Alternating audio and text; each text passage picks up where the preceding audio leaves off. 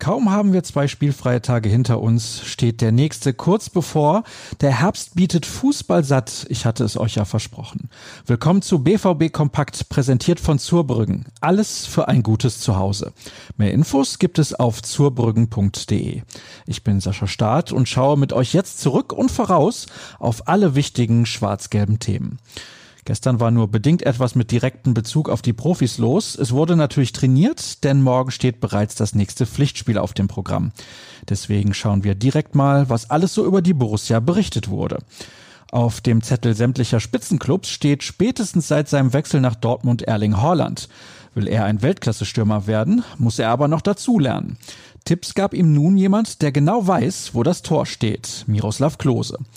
Holland ist ein guter Stürmer mit einer starken Mentalität. Einstellung, Wille, Wucht, echt prima. Aber er wird sich zum Kombinationsspieler entwickeln müssen, sagte Deutschlands Rekordtorschütze dem Kicker. Momentan sei der Norweger darauf ausgerichtet, den Ball in die Tiefe gelegt zu bekommen, um dann sein Tempo zu nutzen. Nach zwei, drei Jahren aber haben dich die Gegner analysiert. Dann musst du dich verändern und umstellen, meinte Klose. Alles weitere findet ihr im Artikel von Marvin Hoffmann. Mittlerweile verfügbar ist die von DAZN angekündigte Dokumentation über den BVB. Im ersten Teil spielen Marco Reus und Sportdirektor Michael Zorg die Hauptrolle. Da solltet ihr definitiv mal reinschauen.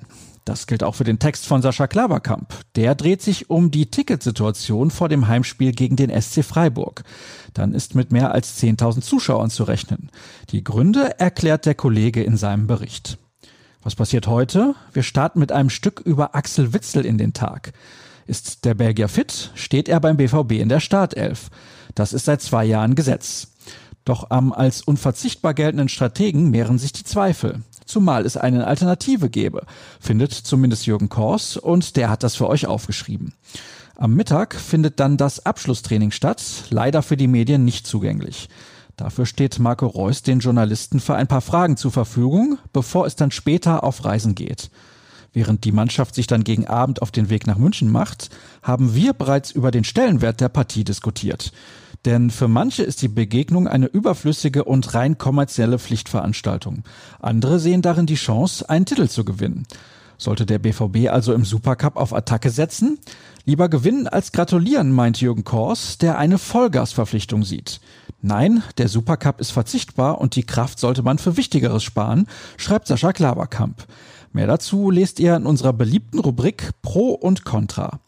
Und nach all den ganzen Informationen fehlt nur noch der übliche Hinweis auf unsere Internetseite, die ihr unter ruhrnachrichten.de findet, genau wie sämtliche Artikel rund um Borussia Dortmund. Twitter solltet ihr auch im Auge behalten, folgt dort einfach rnbvb oder auch mir unter dem Handel Start.